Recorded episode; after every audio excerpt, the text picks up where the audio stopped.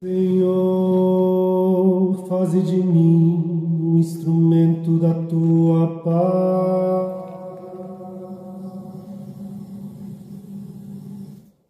Onde houver ódio, faze que eu leve o amor. Onde houver ofensa, que eu leve o perdão. Onde houver discórdia, que eu leve a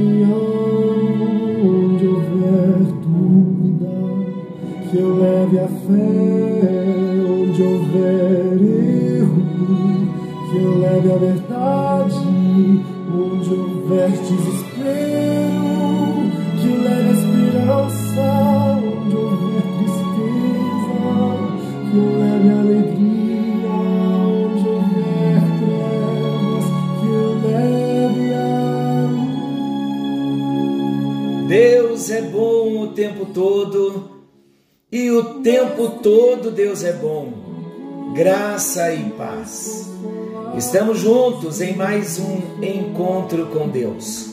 Eu sou o pastor Paulo Rogério e estou imensamente agradecido ao Senhor pelo privilégio que nós temos de ter um encontro marcado sem sair de casa para recebermos da palavra do nosso Deus. O meu coração se alegra, eu me emociono com as misericórdias do Senhor que tem nos alcançado. Embora nós sa sabemos que nós não merecemos, mas que misericórdia é esta que se revela a cada dia, que se renova a cada manhã. E a palavra diz que as misericórdias do Senhor não têm fim, elas são a causa de nós não sermos consumidos. Como é bom poder descansar na bondade do nosso Deus, na fidelidade do nosso Deus. Nós estamos falando sobre os tipos de oração, nós já falamos sobre as formas da oração, nós falamos sobre as armas da oração. E hoje nós vamos falar sobre o último tipo de oração, que é a oração de intercessão. Usaremos alguns encontros para estarmos aprofundando o nosso assunto. Hoje, porém, é a nossa introdução do assunto e depois nós dissecaremos um pouco, nos aprofundaremos um pouquinho mais para entendermos também o privilégio de termos sido chamados como intercessores. Vamos começar? O que é intercessão? Você sabe o que é intercessão? Nós vamos nos conceitos bem simples de intercessão. Depois nos aprofundaremos nos conceitos teológicos, mas a intercessão, queridos, é um tipo de oração onde uma pessoa intercede a Deus em favor de outra pessoa. No contexto da oração, interceder significa basicamente pedir ou intervir em favor de alguém, ou seja, orar em favor de outros. Interceder é colocar-se no lugar de outro e pleitear a sua causa como se for a sua própria.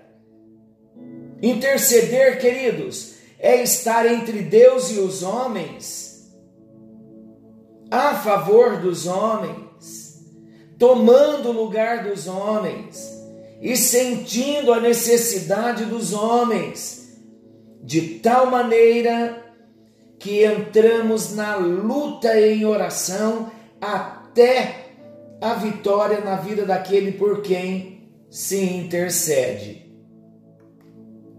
O verbo interceder e o substantivo intercessão podem ser usados no Antigo Testamento para traduzir um termo hebraico que transmite o sentido de solicitar.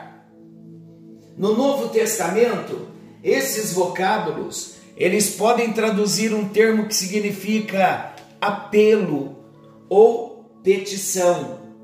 Mas o sentido de intercessão é aplicado quando a solicitação, quando a petição ou apelo é feito por alguém em favor de outras pessoas. Os estudiosos, eles observam em certo sentido a intercessão na oração pode implicar ainda numa atitude de conexão. Vou explicar melhor. Quando duas pessoas estão em concordância e quando elas estão em comunhão. Nesse sentido, quando um cristão intercede por alguém, ele se mostra familiar a essa pessoa. Ele assume aquela causa como se fosse dele mesmo. Eu tenho muitas experiências na área da intercessão, experiências no sentido de testemunhos. Os maiores testemunhos na intercessão são aqueles testemunhos em que eu pleiteei a causa como se fosse minha, com dores de parto, com choro, um clamor profundo diante de Deus me identificando com a dor daquele que eu intercedia e obtive vitórias grandiosas. Quando nós olhamos para a Bíblia, a intercessão na Bíblia, nós vemos muitos exemplos. Logo no livro de Gênesis, nós vemos Abraão, aparece lá em Gênesis 20, Abraão sendo alguém que tinha o dom da intercessão. O livro de Êxodo mostra Moisés também que intercedeu em favor de Israel. Está em Êxodo 32, versículos 31 e 32. Os profetas também na Bíblia, de um modo geral, eram todos intercessores, ou seja, frequentemente oravam a Deus em favor do povo. O próprio Senhor Jesus também é relatado na Bíblia como o intercessor do seu povo junto ao Pai. Romanos 8, Hebreus 7, 1 de João 2. Os evangelhos registram as orações de Jesus ao Pai em favor dos seus discípulos. João 17, 15. Então, para todos nós, isso fica particularmente claro naquela passagem em que Jesus declara ter rogado em favor de Pedro, lembram? Lucas 22, 32. Vamos ler esse texto, eu acho ele bem interessante.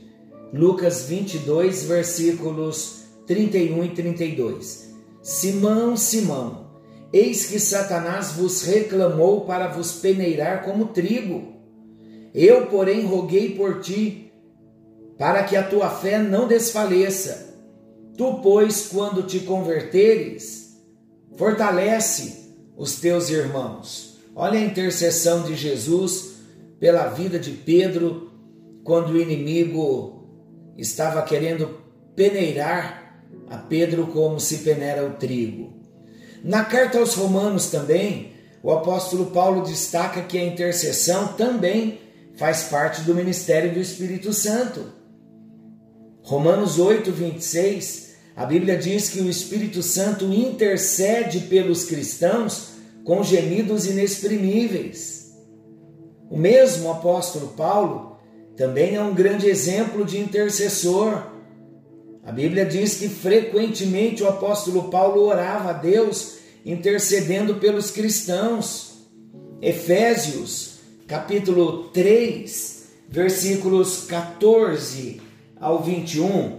Olha que que fala bonita do apóstolo Paulo. Paulo ora novamente. Olha o que diz o texto, Efésios 3, 14 ao 21.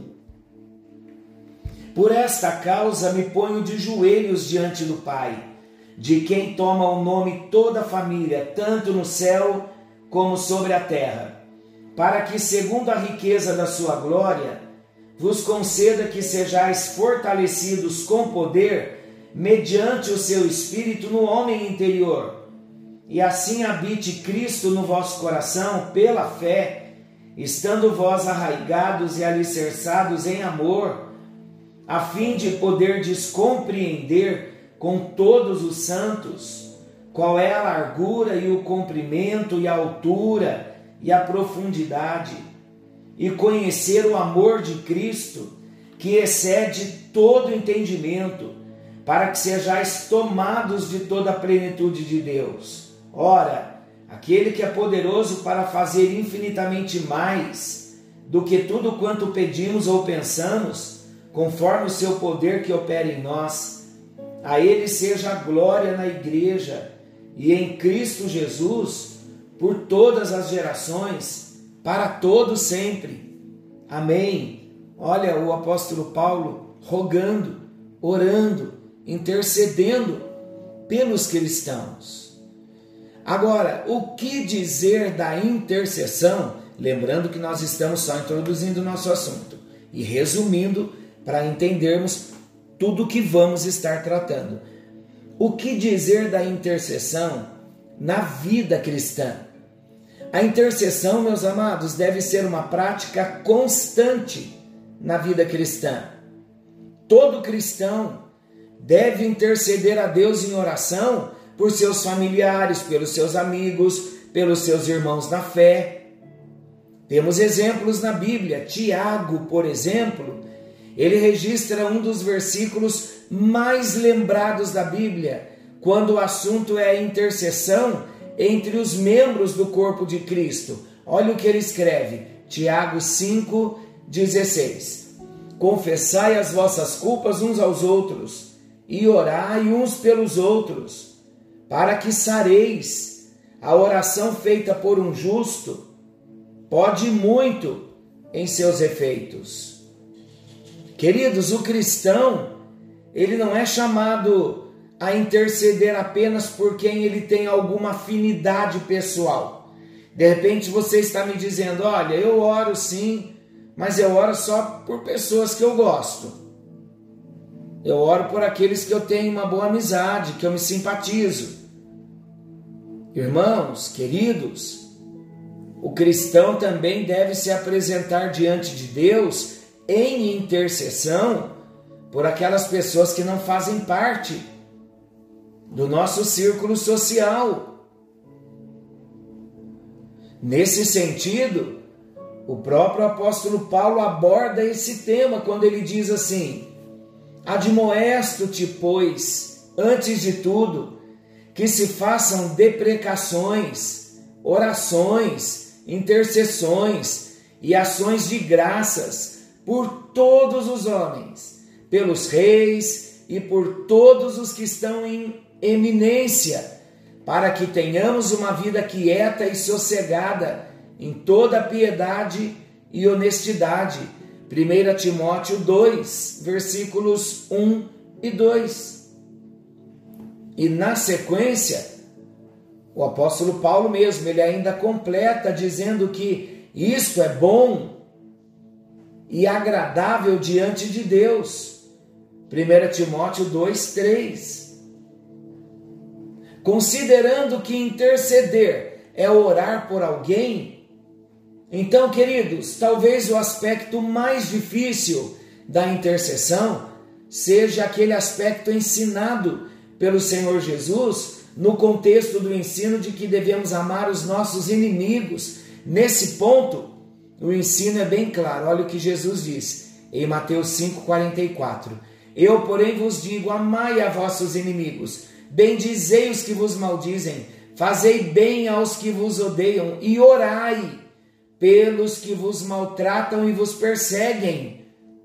Olha o chamado para intercedermos por aqueles que nos maltratam e nos perseguem.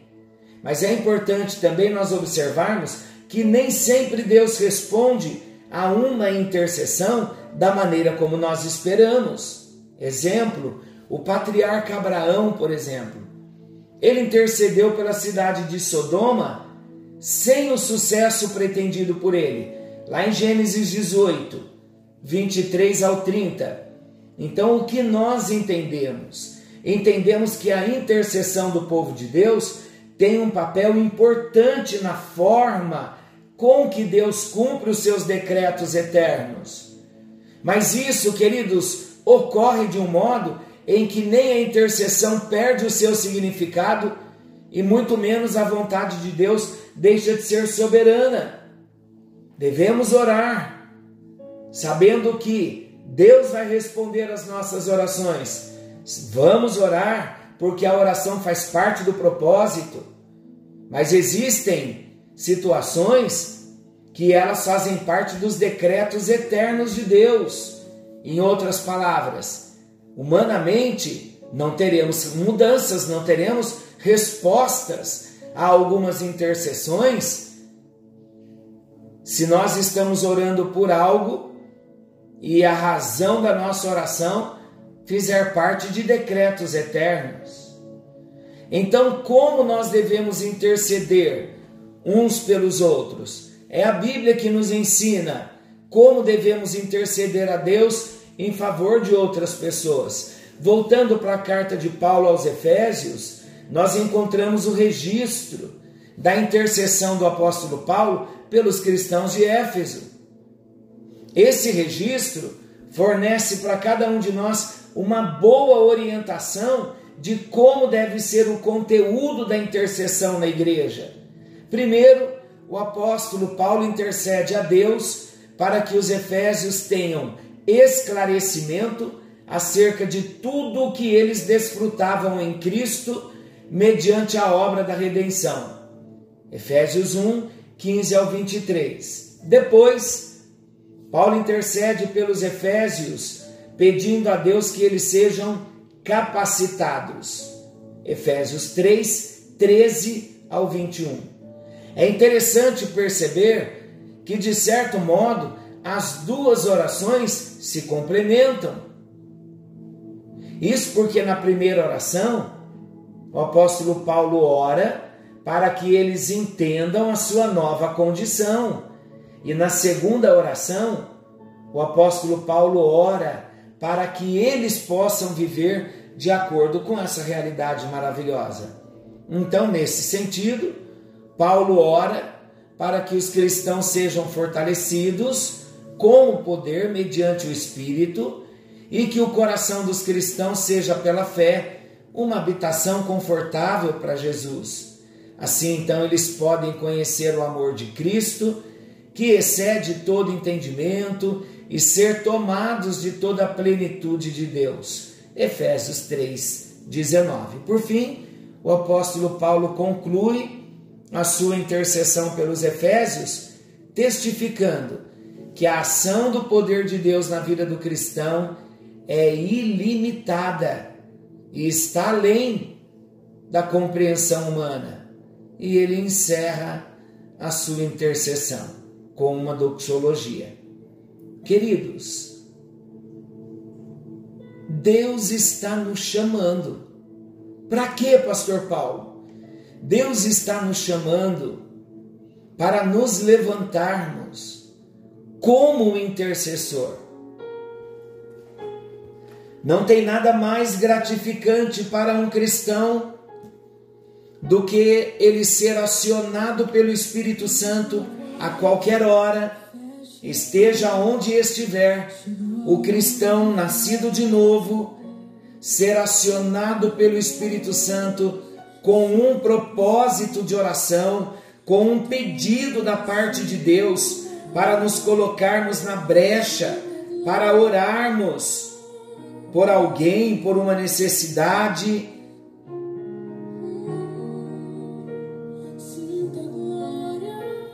Senhor nosso Deus, é tudo que nós desejamos.